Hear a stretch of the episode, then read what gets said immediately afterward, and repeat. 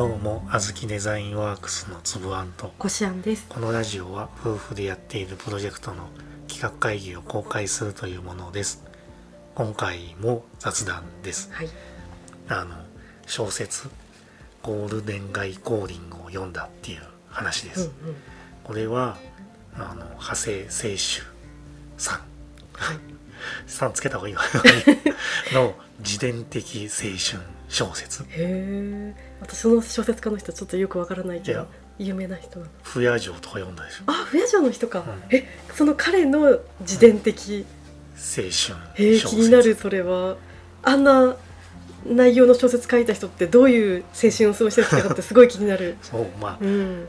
ああのななんだろうな自伝的小説で、まあ、小説的なネタバレは避けるけどその、まあ、多少ネタバレ的要素を含んだ話にせざるを得ないというか、あのさ自伝ってさうん。ある意味歴史なわけだよね。はいはい。である程度その人の経歴みたいなのって公表されてるんだよね。うん。うん。でその経歴通りに話が進むからうん。それを話してネタバレって言われるとちょっと困るよね みたいしょうがな。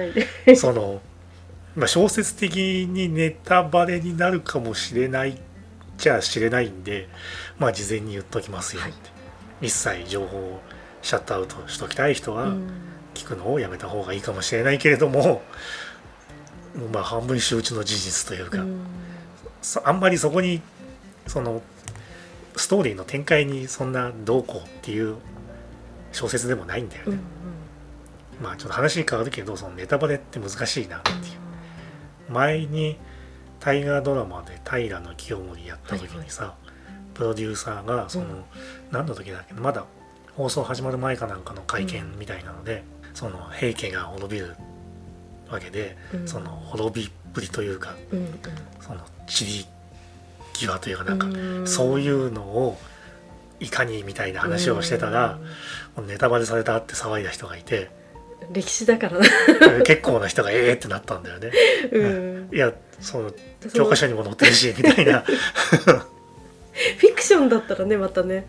まあフィ全部が全部さ、うんそういうのも100%うん。事実通りかどうかは事実通りでもなかったりするんだけど、うんけどそのその歴史的な大きなところを改変する話も当然あるけど、うん。まあまあああいう歴史もので、そうね実はこの時生きてましたとかやっちゃうと、うん。うんうん。それはそれで楽しいかもしれないけど、ねそそういうファンタジーものじゃなくじゃないてからね。その歴史の話をして、うんネタバレだって言われちゃうと若干どうしていいか分かんなくなるよね、うん。もうそんなん周知の事実なんじゃんで それをみんな知った上で、うんうんまあその源氏と平氏が争って源氏が勝って鎌倉幕府ができますよねみたいなのはもう教科書に載ってますと。それはみんな知った上で、そうだね。プロデューサーの人はきっとそれ、うん。そう思って言った。それでうん。ドラマを撮ってるわけだかうんらさ、まうん。あ、それネタバレ平家が滅びるって言って、ネタバレって言われるのはさすがに参ったんじゃないかなっていう、ちょっと違う意味でちょっとおおってなるよね。まあ、ネタバレをね何何をもってネタバレと取るかは受け手次第みたいなところもあるから、このネタバレが嫌ならそれに関する情報には一切触れないようにした方がいいと思うんだよね。その伝えてる側からしてみたらこれはもうその周知の事実だったりとか言ってもいいって思ってることも受け手からしてみたらそれも知りたくなかったとかあるかもしれないわけだから、うんそこはねなんかなんかガサガサ 猫が何かをやっても猫がビニール袋で遊んでます。まあいいやで話戻すけど主人公は北海道の田舎から出てきた出てきた東京に出てきた大学生。うん。まあまあその主人公っていうのが長谷清舟のことなんだけど、まあ小説の中では坂本っていう名前でね、うん。あ名前とかはそういうのはちょっと書いてる。で本が大好きなんだよね、はいはい。で斎藤健っていうコメディアンが書いている書評が大好きで手紙書いたらこう返事を返事が来て大喜びするみたいな。でその手紙にも北海道の田舎になんかこんな本好きがいて嬉しいみたいな返事が来てて本当おな返事をもらった側もその主人公も大喜びみたいな、うんうんね憧憧れの好きなね。でその斎藤健っていう人はそのゴールデン街新宿のね、はい。にバーを持っててそこのバーには本好きがこう集まって深夜まで飲んでるみたいな、うんうんマーローっていう名前のバーなんだけど、うんで手紙で「マーローに来い」ってうん書いてあるんだよね、うんで主人公は嬉しくなってこう親の反対を押し切って横浜の大学を受けて、うん。マーローに行くようになるんだよね。横浜なんだねでもね大学で東京じゃなくて。東京に大学にあの国立に入りたくてああなるほど。お金ないから。それでたまたま。東東大には入れないから。うんでも国立素晴らしいね。横浜でも国立なんてねすごいことだね。でマーローに行くようになって、そのまうんまマーローでバイトもするようになるんだよね、バーテンというかで最初はその大好きな書評を書いてくれる人のお店で働けて、有頂天。みたいな。だけどこの店主の酒癖がまあ最高に悪いと。なるほど。それに参ることになってくうるんだよね。ん。あとゴールデン街に集まる人ってなんかそれなりに事情のある人も多かったりとか、まあ普通の人もいるかもしれないけどうん。何か訳ありの人もいっぱい来そうな。で毎日こう酔っ払いの相手をしてて、うん。だんだん疲れてきちゃうんだよね。そりゃそうだ。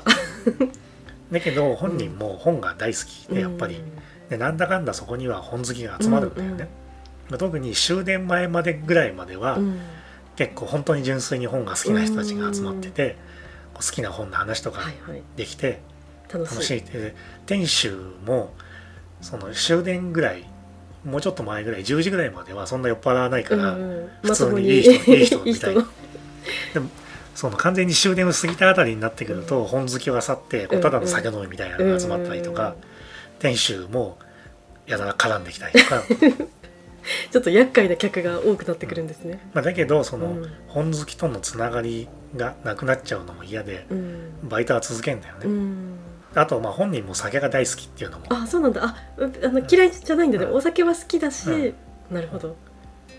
でゴールデン街の他のお店の人たちとも仲良くなってくるんだよね、うんなんかオカマバーのママにも気に入られおてー毎晩つけて飲んでたりとか、まあ、つけって言っても結局払ってないんだろうけど。ええ 可愛がってもらってたのねまあまあその大学生だしね。でお腹すかしてそうだと、うんうん。そのママが何か作ってくれたりとか、へえなんかそういう交流なんか面白いね。ううんんでまあ汗清舟が新宿を舞台にした小説を書くってなると、なんかヤクザとか出てきそうだけど、うんまあ、そういうのは出て出てこない。あそういうなんかこう怖いのは出てこないのね。ドラッグもないしね、ああまあよかったよかっ言た。言っても自伝的しホステスとかも出てこない？ホステスは出てくる。ホステル出てくる。まあ小説だからあんま変なことをうんうん。言っても自分のことです。さ、うん。多少はフィクションにしてるけど、うんうん言っても自分のことだからさ、うん。そんな犯罪やってましたとか書けないしさ。あそうだね。いくらねちょっと。まああとまあなんなんていうのもうひたすら飲んでうん。お酒飲んで本の話もいっぱいして、うん。まあ、あとちょっと年上の女の人に恋して振られたりとか。ああなるほど。ちょっと切ないそういう思い出話もあったり、割とたわいもない話がうん、続いていくのね、じゃあなんかこう何か事件があってわーってやるんじゃなくてこう割と不夜城とかと比べるとちょっと平和な感じで淡々としている、まあ一応ねちょっとした事件はあるんだけど、まあまあそんなそこが主じゃないっていうか。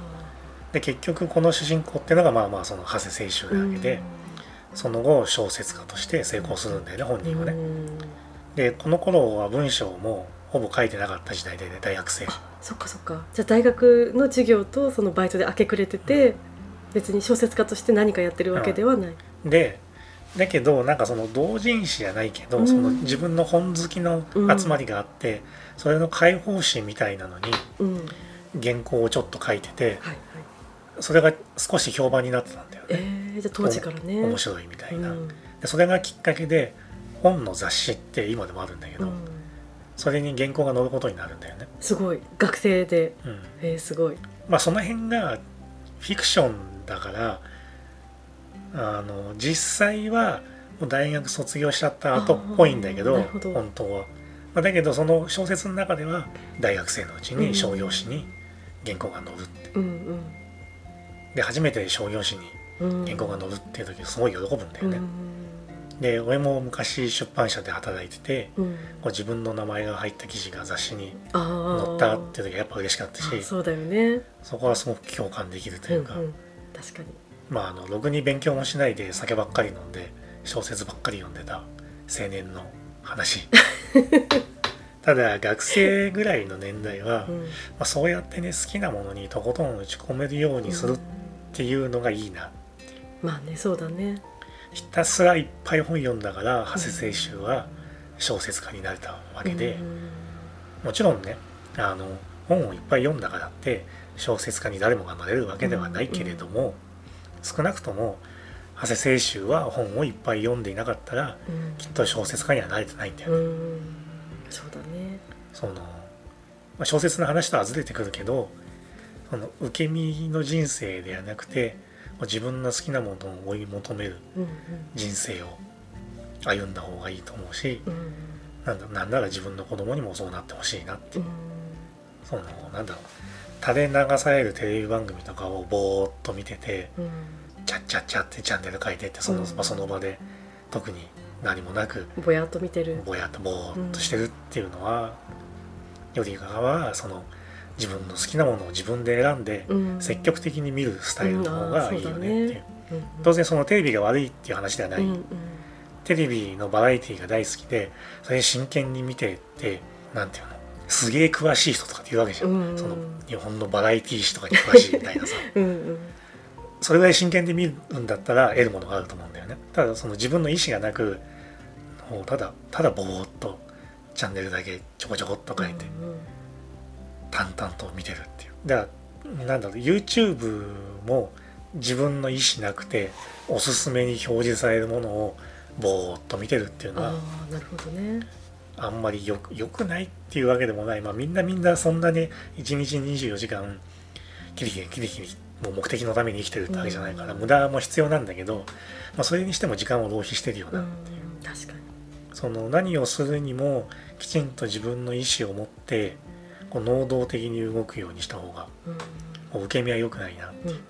さっきのテレビの話とも一緒だけど YouTube が悪いって話でもないし、自分が見たいと思ってこう徹底的に見るんだったら、うんうん。それはそれで得るものがあるだろうしうん。それでいいまああのぼーっとしてんだよっていう話で、うんななるほどね。そうね。まあ小説の話からずれたけど、うん。